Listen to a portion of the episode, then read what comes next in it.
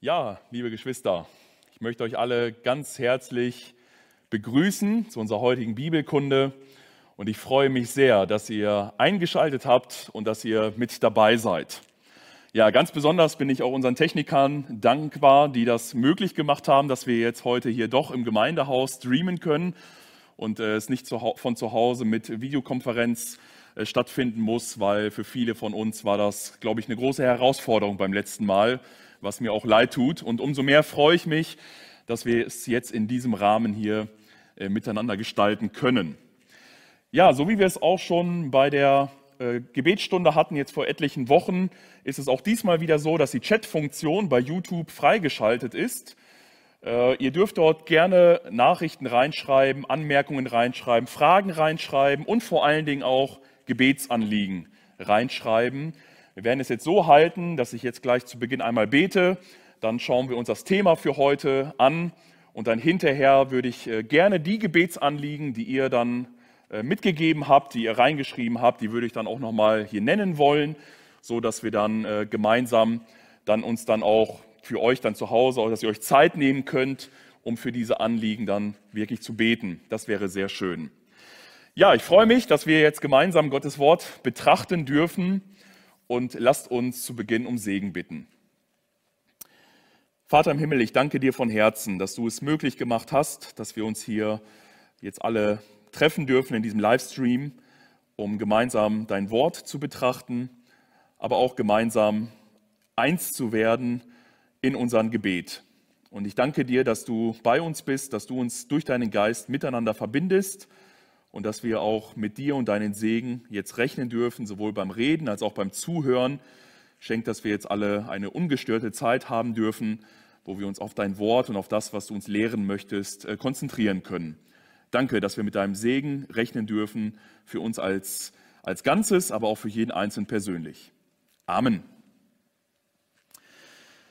Ja, also wir haben ja eine kleine Serie jetzt in der Bibelkunde angefangen und zwar Lernen zu beten. Und der Untertitel könnte man nennen, äh, mit Paulus beten lernen. Und zwar habe ich gedacht, dass gerade jetzt diese Lockdown-Zeit, diese Zeit, wo wir nicht uns als große Versammlungen äh, treffen äh, dürfen, dass es da eigentlich sehr gut wäre, dass wir eine gewisse Gebetskompetenz uns aneignen würden und dass wir sozusagen von Paulus lernen, äh, wie können wir richtig beten und wie sollen wir auch richtig beten? Ich habe es beim letzten Mal schon gesagt, äh, beten ist eigentlich sehr einfach, ist die einfachste Sache von der Welt. Wir können einfach drauf losreden und uns an unseren himmlischen Vater wenden. Aber auf der einen Seite ist es auch sehr schwer, es ist sehr kompliziert, weil wir irgendwie nicht dazu kommen zu beten. Und obwohl es sehr einfach ist zu beten, kann, können wir beten lernen. Und das sehen wir schon daran, dass die Jünger, nachdem sie beobachtet haben, wie er, wie der Herr Jesus Christus betet, zu ihm gesagt haben, Herr, lehre uns doch beten. Und er tut es dann auch, indem er ihnen das Vater unser beibringt. Und auch Paulus schreibt ganz bewusst in seinen Briefen Gebete nieder, weil er könnte ja sagen, ich habe ja gebetet, warum soll ich Ihnen noch darüber schreiben, dass ich gebetet habe und wie ich gebetet habe? Aber er tut es, dass die Leute damals, die seine Briefe empfangen haben, durch seine Gebete auf der einen Seite natürlich gestärkt und ermutigt sind und auf der anderen Seite auch lernen von Paulus, ihrem geistlichen Vater, wie man richtig beten soll. Und in dieser Weise wollen wir uns heute sozusagen den äh, zweiten Teil anschauen, lernen zu beten. Und zwar bleiben wir eigentlich heute bei demselben Bibeltext, den wir auch uns schon beim letzten Mal angeschaut haben, im zweiten Thessalonicher Brief, Kapitel 1, ab Vers 3 bis ab Vers 12. Weil viele werden von euch, die aufmerksam gewesen sind, werden sagen, ja, wir haben uns den Rahmen des Gebetes zwar angeschaut und haben doch hoffentlich einiges gelernt, aber das Gebet selber, was dann in den Versen 11 und 12 dann kommt, haben wir uns eigentlich gar nicht näher angeschaut. Und das war mit voller Absicht so, weil wir heute uns das Gebet als Ganzes anschauen wollen. Wir lesen uns einmal die beiden Verse 11 und 12 und dann werde ich noch mal ganz kurz äh, einen Rückblick machen für die, die vielleicht beim letzten Mal nicht dabei sein konnten, worum es denn gegangen ist. Aber lass uns erst zunächst einmal lesen 2. Thessalonicher, Kapitel 1, die Verse 11 und 12. Und ich habe sie jetzt hier nach der Luther-Übersetzung abgedruckt. Später werde ich diese Verse auch nochmal nach der neuen Genfer Übersetzung uns hier präsentieren. Deshalb beten wir auch alle Zeit für euch, dass unser Gott euch würdig mache der Berufung und vollende alles Wohlgefallen am Guten und das Werk des Glaubens in Kraft, damit in euch verherrlicht werde der Name unseres Herrn Jesus und ihr in ihm nach der Gnade unseres Gottes und des Herrn Jesus Christus. Und hier an der Überschrift könnt ihr schon erkennen, was heute das Thema sein soll, die Bitte um Würdigkeit und um Vollendung. Ne? Der euch würdig mache der Berufung, das ist unterstrichen im Text. Und zweitens, und vollende alles Wohlgefallen am Guten und das Werk des Glaubens in euch. Das heißt, wir schauen uns heute die Bitte des Paulus einmal näher an. Beim letzten Mal hatten wir uns den Rahmen des Gebetes angeschaut, weil Paulus fängt ab Vers 3, macht er sozusagen die Einleitung hin zu seinem Gebet und macht deutlich, warum er eigentlich betet, jetzt hier ab Vers 11. Und das haben wir uns beim letzten Mal angeschaut und haben äh, hoffentlich von Paulus gelernt, ja, was kann denn ein Rahmen für ein Gebet sein? Was motivierte Paulus damals zum Gebet und was kann auch uns motivieren zum Gebet? Und der Rahmen des Gebetes hier in 1. Thessalonicher Kapitel 1 ist einmal die Gnade Gottes, vor allen Dingen im Leben der Glaubensgeschwister. Er hatte festgestellt, dass, die, dass der Glaube bei den Thessalonichern wächst über ein bestimmtes Maß hinaus, also ein Maß, was zu erwarten wäre. Und dieses Maß wurde weit übertroffen. Und dafür ist Paulus dankbar. Dann stellt er fest, dass die Liebe zueinander unter den Geschwistern immer stärker wurde, immer mehr gewachsen ist.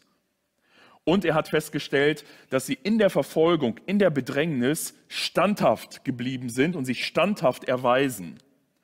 Und das veranlasst Paulus zu beten. Er sieht Gnade Gottes im Leben seiner Mitgeschwister und diese Gnade Gottes führt ihn dazu, dass er betet, dass er dankt, dass er sich an seinen himmlischen Vater wendet. Der zweite Rahmen, den wir dann gesehen haben, ist die Gerechtigkeit Gottes. Also einmal die Gnade Gottes und einmal die Gerechtigkeit Gottes. Und zwar haben wir gesehen, dass die Gerechtigkeit Gottes zwei Seiten hat. Auf der einen Seite ist es eine Ermutigung, ist es ein Trost für diejenigen, die Ungerechtigkeit erleben und vor allen Dingen Ungerechtigkeit aufgrund ihres Glaubens erleben. Da wird nämlich Gottes Gerechtigkeit dazu führen, dass Gott ihnen Recht verschaffen wird, dass er sie zu seinem Recht bringen wird und dass er keine Ungerechtigkeit, die ihnen widerfahren ist, einfach so stehen lassen wird, sondern er wird ihnen das Recht wiederherstellen. Und auf der anderen Seite hat die Gerechtigkeit Gottes aber auch eine sehr furchterregende Seite, nämlich dass diejenigen, die Ungerechtigkeit tun, einmal auch zur Rechenschaft gezogen werden und das gerechte Gericht Gottes über sich ergehen äh, lassen, also dass sie das über sich ergehen lassen müssen, weil Gott, der dann wiederkommt, um Gericht zu üben, sie dann strafen und verurteilen wird. Ja, wie ich es hier geschrieben habe, er wird Vergeltung üben an den Gottlosen. Und das wird er tun bei der Wiederkunft Jesu Christi. Das heißt, Paulus hat hier zwei, äh, zwei große Themen, die gewissermaßen sein Gebet rahmen. Es ist einmal die Gnade Gottes und es ist einmal die Gerechtigkeit Gottes. Und diese beiden Perspektiven, die er vor Augen hat, führen ihn dazu, dass er jetzt betet. In Vers 11, deshalb heißt es hier, deshalb beten wir auch alle Zeit für euch. Das ist also das, was wir uns beim letzten Mal angeschaut haben und haben uns da die Frage gestellt, was ist äh, unser Rahmen? Wofür, also, also, was bewegt uns zum Beten? Was ist äh, was ist das, was uns in das Gebet hineinführt und was unser Gebet, was wir aussprechen, gewissermaßen einen Rahmen gibt. Und ich glaube, hier können wir von Paulus tatsächlich sehr viel lernen. Ja, heute schauen wir uns an die Bitte um Würdigkeit und Vollendung. In seinem Gebet für die Thessalonicher haben wir vielleicht, wenn wir aufmerksam die Verse gemerkt haben, und ich habe sie ja unterstrichen, haben wir festgestellt, dass Paulus hier zwei Dinge uns vor Augen führt. Einmal, dass Gott die Christen ihrer Berufung erachten möge, in Vers 11a, also der erste Teil von Vers 11. Und dann zweitens, dass Gott in jedem Christen die guten Werke des Glaubens zur Erfüllung bringen möge. Also eine Bitte um Würdigkeit und eine Bitte um Vollendung. Das ist das, was Paulus hier vor seinen Augen hat. Und lasst uns das einmal jetzt in der Kürze der Zeit näher anschauen. Einmal die Bitte um Würdigkeit. Paulus bittet hier darum, dass die Christen in Thessalonich und wir darüber hinaus sind da sicherlich mit eingeschlossen dann, dass wir unserer Berufung als würdig erachtet werden vor Gott. Man könnte es so sagen, er betet, dass Gott diese Christen dort in Thessalonich und wie gesagt wir darüber hinaus, dass sie diese Christen ihrer Berufung würdig erachtet, erachten möge. Dass Gott diese Christen ihrer Berufung würdig erachten möge. 2. Thessalonicher 1, Vers 11a. Und jetzt hier ist die neue Genfer Übersetzung, weil hier finde ich, kommt das auch sehr schön nochmal zum Ausdruck. Gerade das Unterstrichene lese ich jetzt nochmal. Dass er euch hilft, das heißt, dass Gott euch hilft, ein Leben zu führen, das dieses Rufes würdig ist. Das ist also die erste Bitte, die Paulus hier hervorbringt. Und wir fragen uns, was bedeutet eigentlich Berufung? Äh, es gibt ganz viele Facetten der Berufung. Ich möchte hier einige nennen, ohne wirklich näher darauf einzugehen. Es gibt einmal eine grundsätzliche Berufung zur Herrschaft über diese Welt und auch mal zur Herrschaft dann über die neue Welt, die geschaffen wird. Es gibt eine Berufung zum Ebenbild Gottes. Das heißt, wir sind berufen worden, dem Bild seines Sohnes, das heißt das Bild des Herrn Jesus Christus, ähnlicher zu werden. Wir sind berufen worden für die Ewigkeit. Also wir sind eigentlich nicht berufen für diese Welt und für das ewige Gericht, sondern wir sind berufen für Gottes ewige Welt. Wir sind berufen zum Anderssein.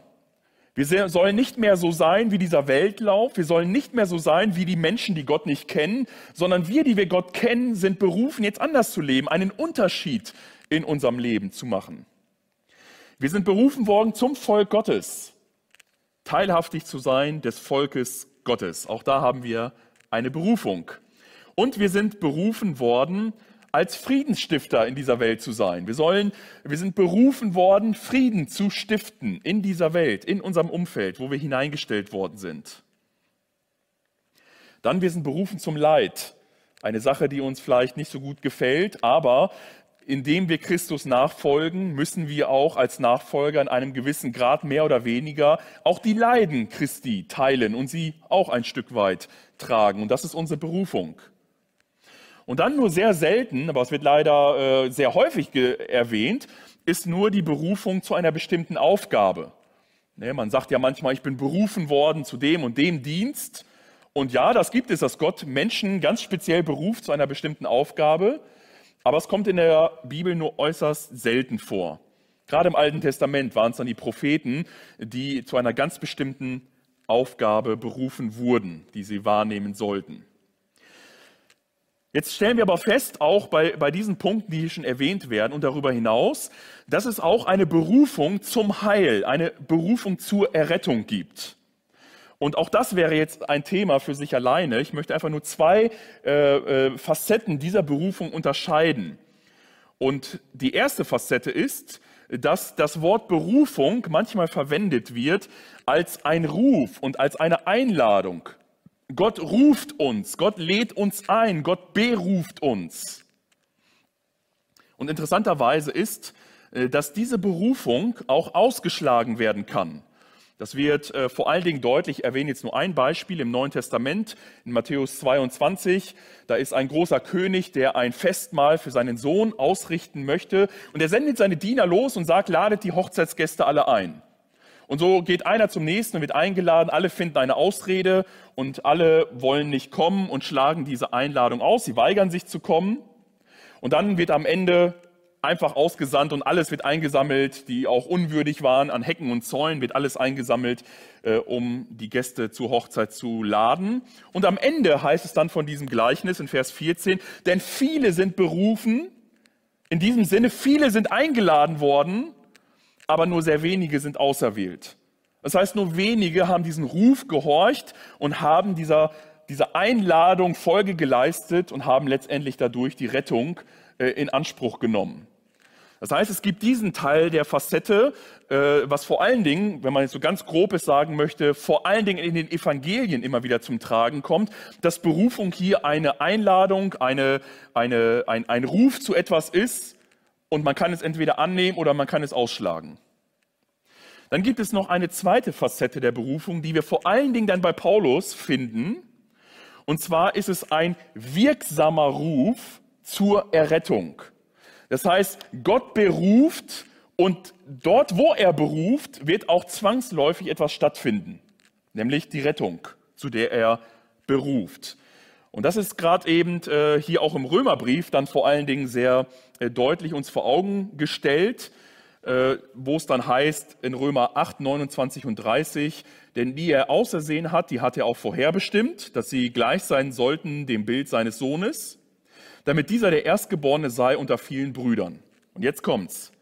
Die er aber vorherbestimmt hat, die hat er auch berufen. Die er aber berufen hat, die hat er auch gerecht gemacht. Die er aber gerecht gemacht hat, die hat er auch verherrlicht. Das heißt, hier sehen wir, dass dieser Ruf nicht ausgeschlagen werden kann. Gott vorherbestimmt, Gott beruft und Gott macht gerecht. Das ist hier eine Wirkungskette, die hier ineinander greift, wo nicht irgendjemand einfach sagen könnte, nö, will ich nicht und aus dieser Kette ausbricht, sondern hier hat Gottes Ruf eine ganz wirksame Art und Weise der Berufung, die dann letztendlich zu dem Ziel führt, die Gott auch vorhergesehen hat. Und gerade weil es diese Spannung gibt, ne, im Neuen Testament. Es gibt auf der einen Seite einen Ruf, den scheinbar Menschen ausschlagen können, die sagen, nö Gott, ich will deine Einladung nicht annehmen. Und auf der anderen Seite sehen wir aber, dass Gott Menschen beruft und die auf jeden Fall wirksam dann auch gerettet werden. Diese Spannung hat dazu geführt, äh, vielleicht für diejenigen, die theologisch ein bisschen bewandert sind, dass die einen sind die Arminianer, das sind diejenigen, die sagen, äh, der Mensch, also die, die, mehr den freien Willen betonen und sagen, Gott hat, einen, hat uns einen freien Willen gegeben und wir können sein Angebot entweder annehmen oder ausschlagen. Die andere Seite sind eher die Calvinisten von einem, also das sind zwei, Jakobus Arminius, der hat das gelehrt und seine Nachfolger nennt man Arminianer und Johannes Calvin hat das gelehrt und seine Nachfolger nennt man dann Calvinisten, die sagen, nein, Gott hat Menschen vorherbestimmt zum Heil oder zur Errettung. Das, da gibt's auch noch Unterschiede. Und die Menschen, die Gott erwählt hat und beruft, die werden auf jeden Fall auch gerettet werden. Und wir sehen wieder mal, die Wahrheit liegt wahrscheinlich irgendwo dazwischen. Äh, dass die Bibel beides lehrt und deswegen auch oft so schwierig ist, diese Bibelstellen irgendwie in Einklang zu bekommen. Aber Paulus geht jetzt davon aus, wenn er hier von Berufung spricht, äh, dass Gott Menschen berufen hat und sie sind seiner Berufung gefolgt, wie man das auch immer jetzt hier deuten mag. Was ganz sicher ist, und das wird wirklich ohne Frage sehr deutlich, jeder, der Christ ist, ist auch gleichzeitig berufen. Sowohl bei der einen Variante, dass man das, die Berufung dann angenommen hat und dann ein Berufener ist, als auch bei der anderen Variante, jeder, der Christ ist, ist auch berufen worden. Das müssen wir hier festhalten, wenn wir uns die Thessalonicher hier vor Augen führen. Und etwas, was Paulus auch sehr deutlich macht, und das wird auch bei beiden Facetten der Berufung sehr deutlich, die Berufung ist nie etwas, was aus eigenem Verdienst heraus geschieht, sondern Gott ist derjenige, der beruft und der auch alles für seine Berufung Erforderliche geleistet hat, sodass der Mensch entweder darauf antwortet und es annimmt, und selbst dann war es kein Werk und kein Verdienst, äh, als auch, dass Gott Menschen beruft und sie folgen diesem Ruf, wie man es dann auch immer sieht. Es ist auf jeden Fall kein Verdienst. Das heißt, Paulus, deswegen sage ich das jetzt hier, Paulus betet nicht hier für die Thessalonicher, dass er sagt, Gott, bitte schenke, dass diese Thessalonicher so in ihrem Glauben leben, dass sie deiner Berufung jetzt würdig werden. Das heißt, dass sie sich die Berufung verdienen, dass sie so ein gutes Leben führen, dass sie gewissermaßen jetzt deine Berufung überhaupt würdig sind und sie deswegen annehmen können. Nee, das macht Paulus hier nicht. Also ganz eindeutig nicht, sondern Paulus betet eben nicht darum, dass sie noch würdiger werden, um berufen zu werden, sondern Paulus geht davon aus, sie sind Christen, das heißt, sie sind auf jeden Fall berufen Und jetzt, weil sie schon Berufene sind, sollen sie ein Leben führen, was jetzt dieser Berufung gemäß entspricht. So ist also die Reihenfolge. Ich hoffe, ihr könnt, mich, äh, könnt mir folgen, sonst müsst ihr es in den Chat reinschreiben und eine Frage stellen, dass ich darauf noch nachher dann eingehen kann.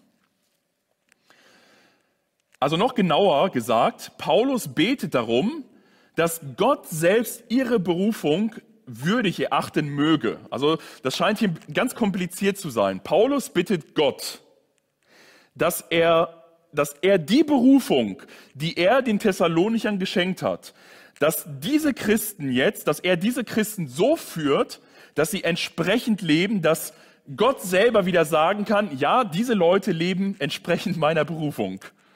Äh, das klingt sehr kompliziert, aber es ist eigentlich, Paulus geht nämlich davon aus, es ist alles Gottes Werk. Gott hat sie berufen und deswegen betet er jetzt auch zu Gott, dass diese Christen entsprechend leben, dass Gott es schenkt, dass diese Christen entsprechend leben, dass Gott selber wiederum sagen kann, ja, diese Christen sind würdig meiner Berufung. Ich bringe hier mal ein Zitat, vielleicht wird es dann ein bisschen einfacher. Das heißt, dass diese Christen in allen Dingen, die Gott gefallen, wachsen mögen, damit sie sein Gefallen finden und er sie schließlich so beurteilt, dass ihr Leben der Berufung entspricht, die sie empfangen haben. Also ich weiß, diesen Satz, den muss man sich erstmal auf der Zunge zergehen lassen. Ich schicke euch auch gerne nachher die Präsentation in unseren Gemeindechat, dann könnt ihr das gerne nochmal in Ruhe durchlesen. Aber was Paulus hier macht, ist sehr fantastisch. Ich finde das wunderbar, dass er jetzt nicht den Thessalonichern schreibt, ey, ihr Thessalonicher, lebt mal würdiger, sodass dass Gott Wohlgefallen an euch hat, sondern Paulus betet zu Gott und sagt, Gott, mach du die Thessalonicher würdiger, dass wenn du auf sie schaust, sagen kannst, jawohl, diese Thessalonicher leben der Berufung tatsächlich würdig. Das ist Paulus Stoßrichtung. Ein wunderbares Gebet, was er hier spricht. Das heißt, Paulus macht klar, wir sind aus Gnade Erben Gottes und Miterben des Christus geworden. Wir sind aus Gnade gerechtfertigt worden. Wir sind aus Gnade, haben wir den Heiligen Geist empfangen und aus Gnade haben wir das ewige Leben erhalten und so weiter und so weiter. All die geistlichen Segnungen, die uns in dem Epheserbrief Kapitel 1 vor Augen geführt werden, sind alleine aus Gnaden uns geschenkt worden, ohne Verdienst. Aber jetzt betet Paulus, dass sie würdig werden, dieser Berufung äh, zu leben entsprechend. Noch ein Zitat. Er betet darum, dass Christen all dessen würdig werden, was es heißt, Christ zu sein. All dessen, was es heißt, ein Kind des lebendigen Gottes zu sein. All dessen, was es heißt, die Liebe würdig zu sein, die Jesus am Kreuz brachte.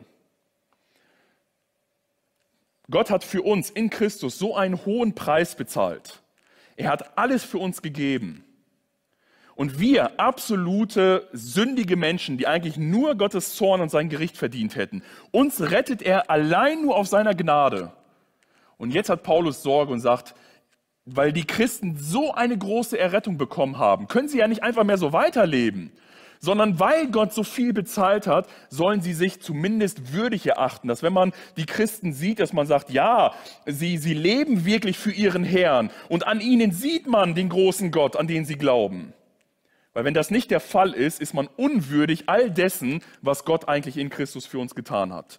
Und das ist das Gebet des Paulus. Er sagt, bitte Gott, mach diese Thessalonicher, dass sie würdig sind, dass sie so leben, dass an ihnen du ein Wohlgefallen haben kannst, dass du dich an ihnen freust, so wie sie leben.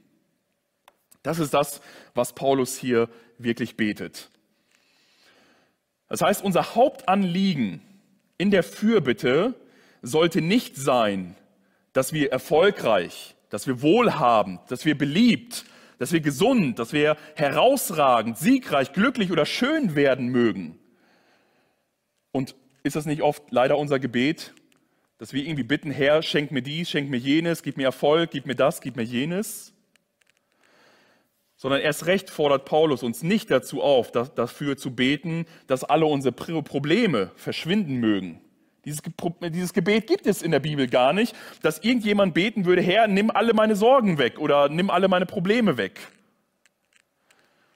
sondern ja, wir werden eingeladen, die Sorgen auf Gott zu werfen. Wir werden eingeladen, mit unseren Problemen zu Gott zu kommen. Aber wir sollen, wir werden nicht aufgefordert zu beten, dass Gott einfach alle Leiden und Schwierigkeiten von uns wegnehmen sollen. Auch wenn das natürlich ein Gebet ist, was erlaubt ist, ist nicht falsch.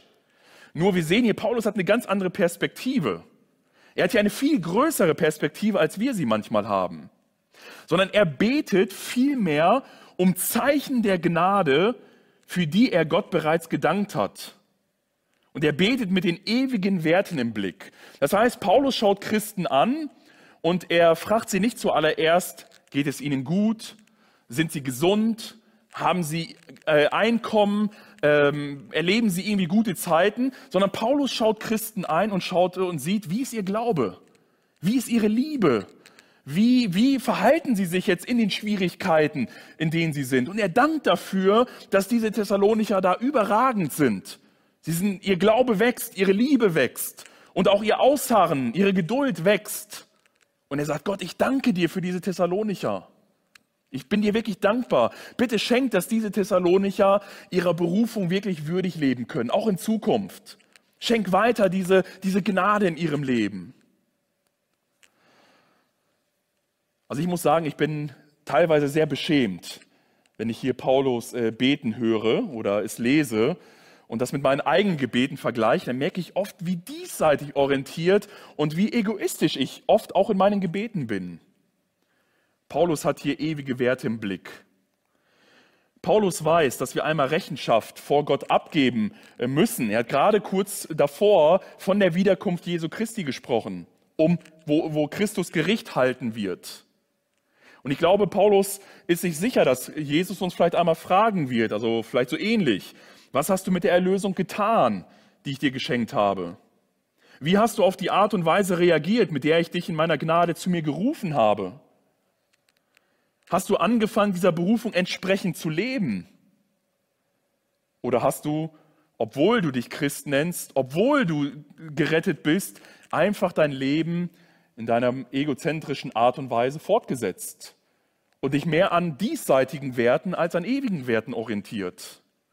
Paulus hat Sorge darum, dass vielleicht manche Christen zu Schanden werden, wenn sie einmal vor Gott stehen. Und deswegen betet er hier, er ist ins Gebet getrieben, dass diese Fragen, die Jesus vielleicht mal stellen wird, Fragen sind, die die Christen dann wirklich äh, als würdig erachten und nicht für sie zur Beschämung sind.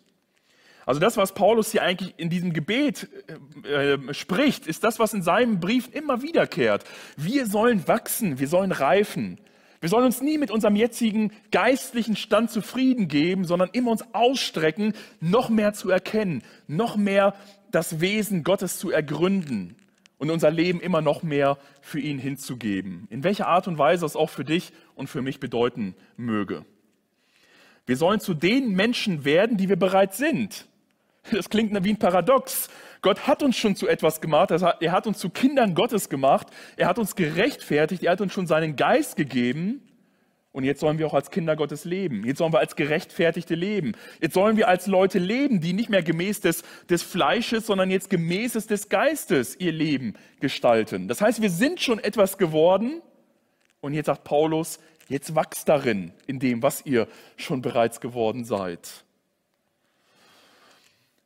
dass wir immer heiliger, selbstloser, liebender, integrer werden, in der Erkenntnis Gottes und seines Wortes eingetaucht sind und, unserer himmlischen, und, und unser himmlischer Vater freudig vertrauen und gehorchen.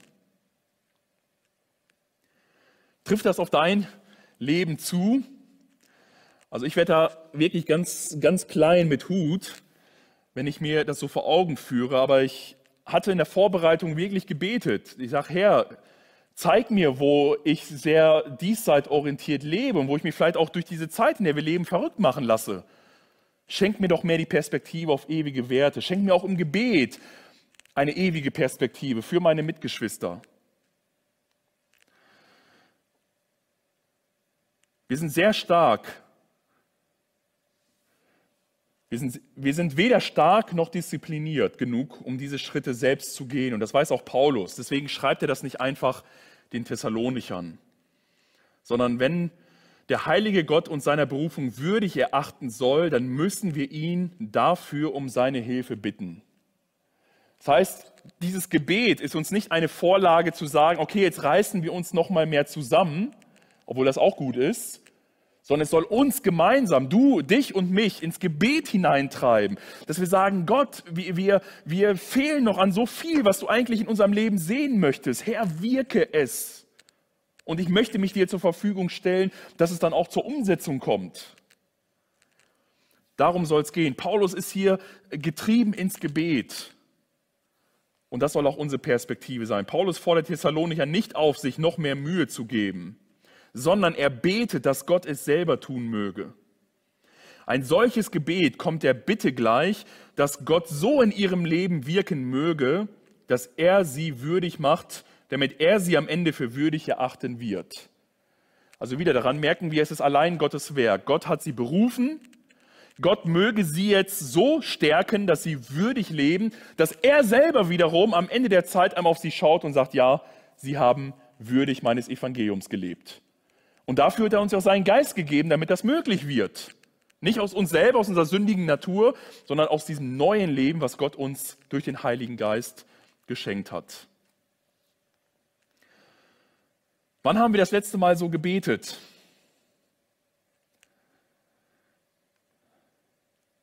für unsere Familie, für unsere Gemeinde, für unsere Kinder? Sind wir nicht oft sehr diesseits orientiert? Ich möchte nochmal betonen, es ist nicht falsch. Das Vaterunser lehrt uns auch für die ganz alltäglichen Dinge zu beten.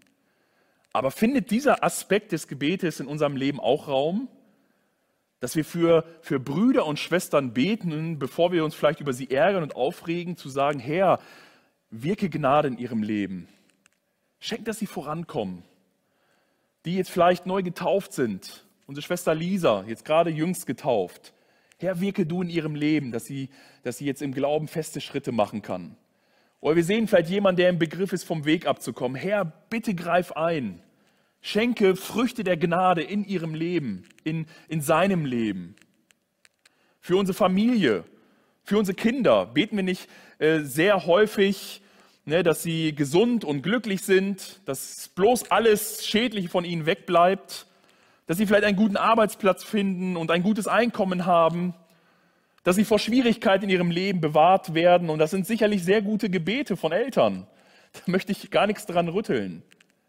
Aber habt ihr schon auch gebetet, Herr, mache aus meinem Kind einen, einen Nachfolger Jesu Christi? Mache aus meinem Kind einen Diener in der Gemeinde, ein, ein Missionar, ein, ein Evangelist. Mache aus dieser Person ein, ein, ein Werkzeug, was, was du würdig empfindest, was du gerne in die Hand nimmst und gebrauchst.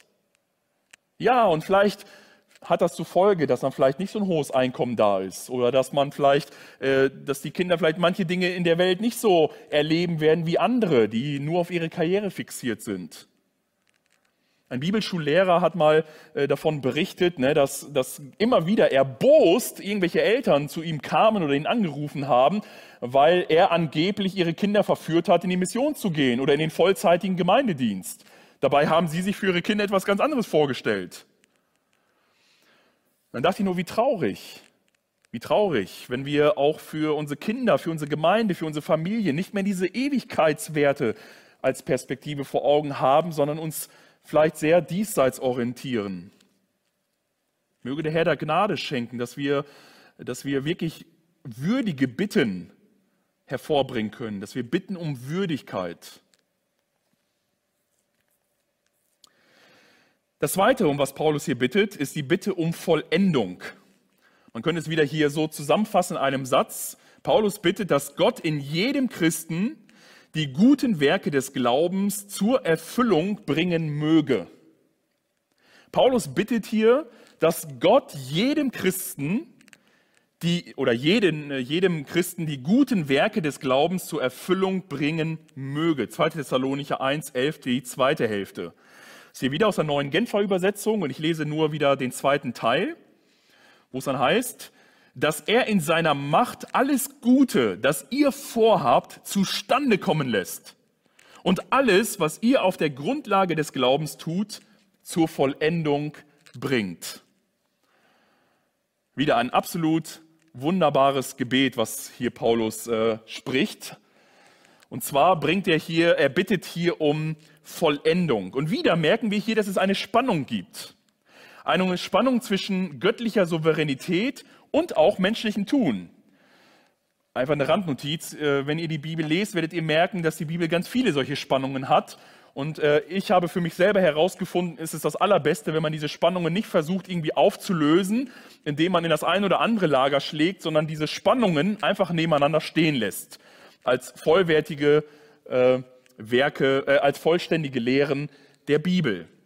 Und hier sehen wir auch diese Spannung. Auf der einen Seite bittet Paulus in äh, Philippa 2, Vers 13, denn Gott ist, der in euch wirkt beides, das Wollen und das Vollbringen nach seinem Wohlgefallen. Das heißt, Paulus sagt hier, es liegt alles an Gott. Er selber äh, wirkt in dir und in mir das Wollen, dass wir überhaupt etwas Gutes tun wollen. Und dann wirkt er auch noch das Vollbringen. Und das alles nach seinem Wohlgefallen. Ne, vorher ist ja auch dann der Vers, schaffet eurer Seelen heil mit Furcht und Zittern. Also tut etwas und dann nach dem Motto, ihr könnt aber gar nichts tun, Gott ist, der es alles tut. Also hier sehen wir eher so die Spannung, okay, äh, was sollen wir denn schon tun? Gott wirkt doch alles.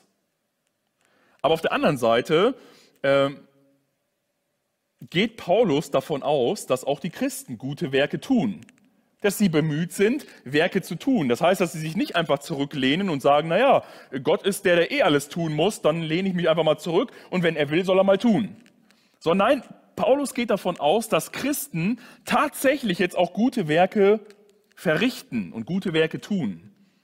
Und das kommt dadurch zum Ausdruck, dass Paulus davon ausgeht, dass die Christen ja jetzt neue Menschen geworden sind. Das heißt, sie sind nicht mehr die alten sündigen Menschen, die dazu verdammt sind, immer und immer fort zu sündigen, sondern nein, sie haben den Heiligen Geist empfangen, etwas Neues ist in ihrem Leben hineingekommen und dieses Neue möchte Gutes wirken.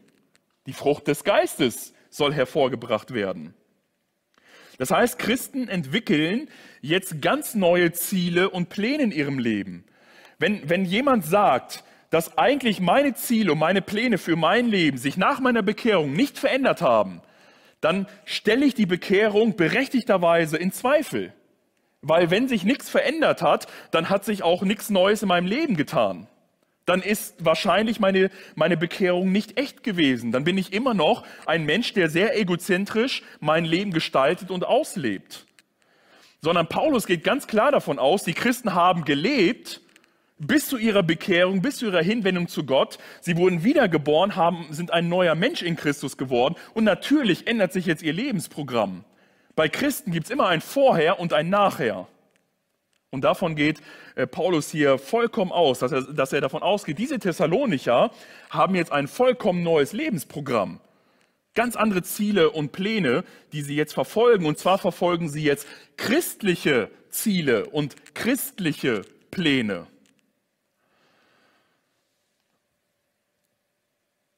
Zum Beispiel, da kommt jemand zum Glauben und jetzt auf einmal, obwohl er sich das vorher überhaupt nicht gefragt hat, fragt er sich, wie könnte ich jetzt wohl meinen Nachbarn oder Arbeitskollegen ein Zeugnis geben?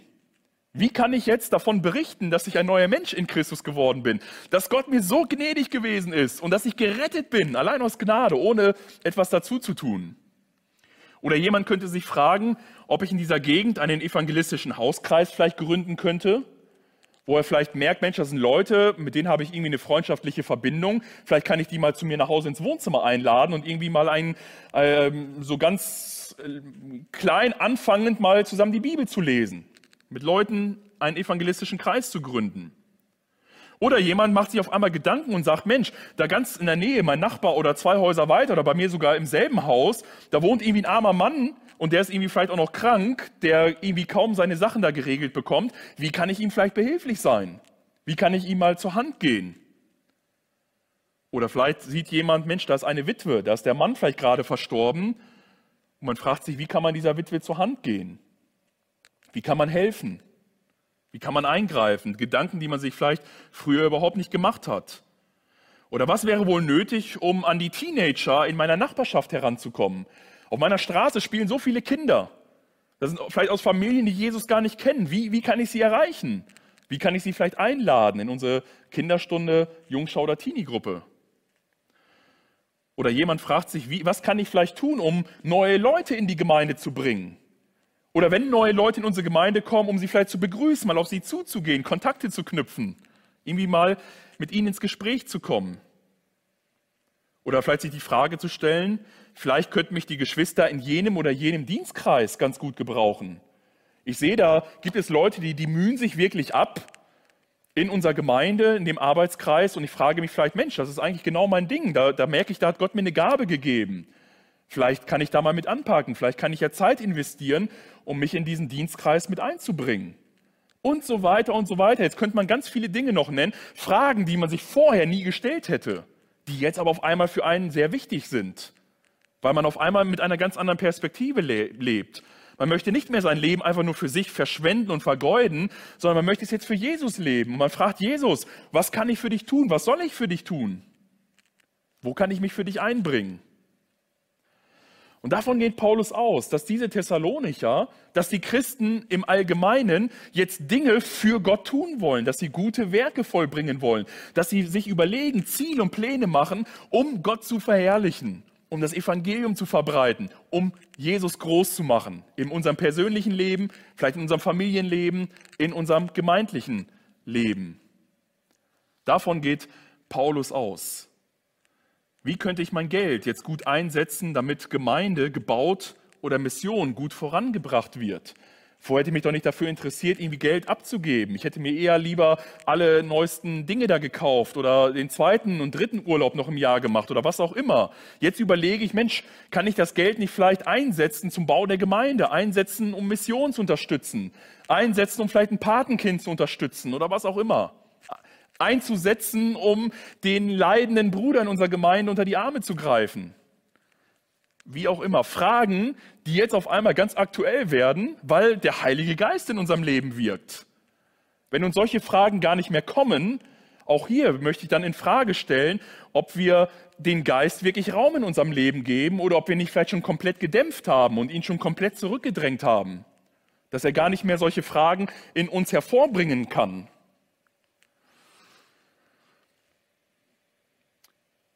Und wenn ich das jetzt so aufzähle, möchte ich klar sagen, keiner kann alles tun, aber jeder kann etwas tun. Und das ist gerade was Gemeinde, was Leib Jesu Christi ausmacht. Ja, wir können nicht alles tun, aber jeder kann etwas tun.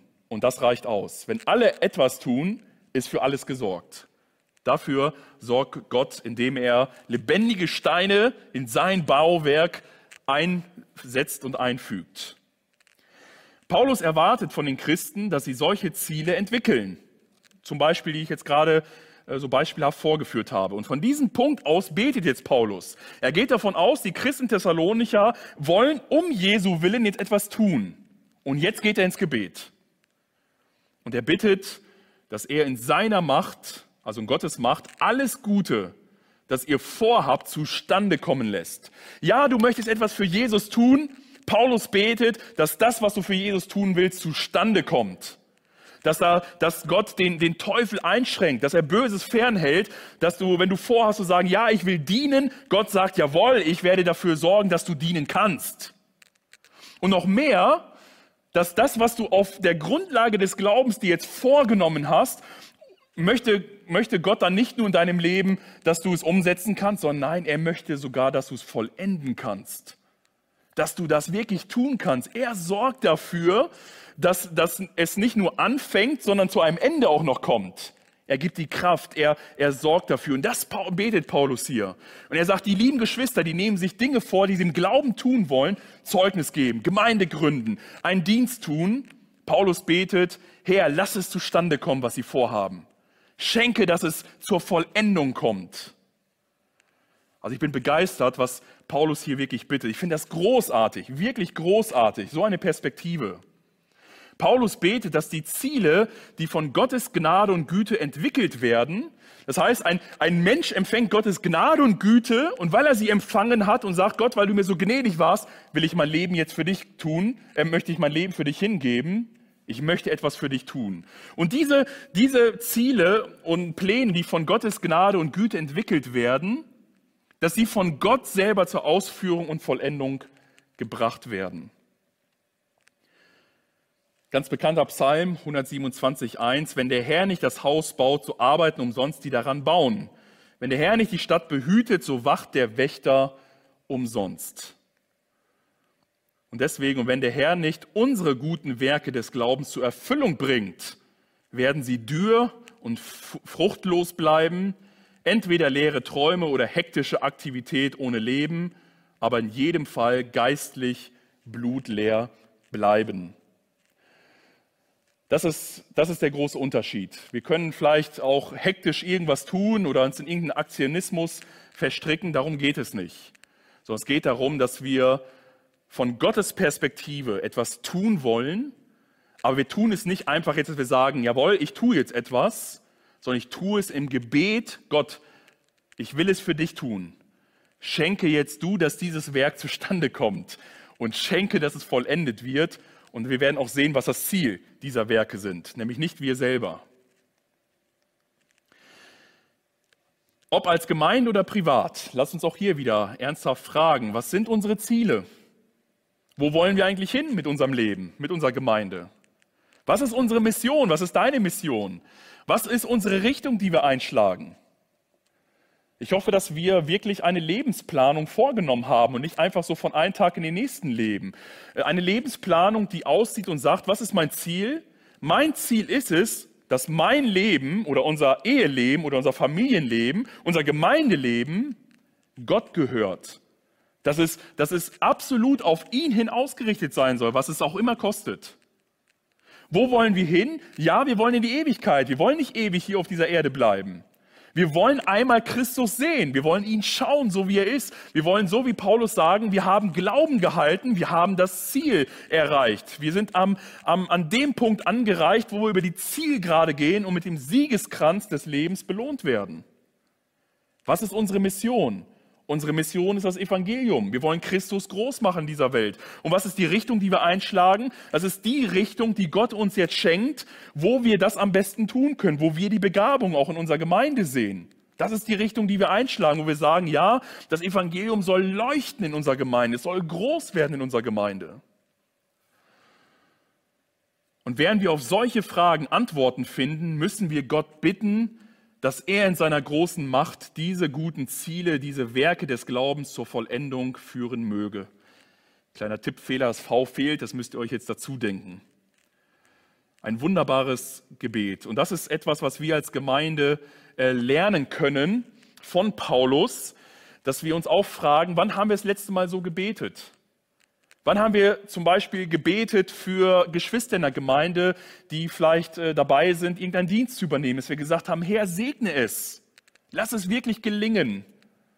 Ne, dass wir für unsere Techniker beten, die sich hier viel umgesetzt haben und sagen, Herr, schenkt, dass ihr Werk wirklich zu einem guten Ende kommt. Für, für den evangelistischen Frauenkreis, der den äh, Lisa Giesmann jetzt durchführt, dass wir beten, Herr, äh, schenkt, dass dieser Kurs zum Abschluss kommt, dass die Frauen wirklich dabei bleiben dass, dass es zu einer Vollendung kommt, dass Menschen zum Glauben kommen und so weiter. Es waren nur wenige Beispiele. Wann haben wir das letzte Mal so gebetet? Für Geschwister in der Gemeinde, für, äh, für Ehepartner, für Kinder, für Eltern, für Familienangehörige. Wann haben wir das letzte Mal so gebetet, wie Paulus es hier tut? Dass christliche Ziele in unserem Leben erreicht werden, in unserem Gemeindeleben, Familienleben erreicht werden. Und jetzt noch ganz kurz zum Abschluss. Ich hoffe, ihr habt noch ein klein bisschen Geduld. Ich merke, die Zeit ist schon wieder davon gelaufen. Aber Paulus sagt hier auch noch, was das Ziel dieses Gebetes ist, dieser zwei äh, Bitten, die er hier genannt hat. Und zwar, Paulus strebt nach der Verherrlichung Jesu Christi.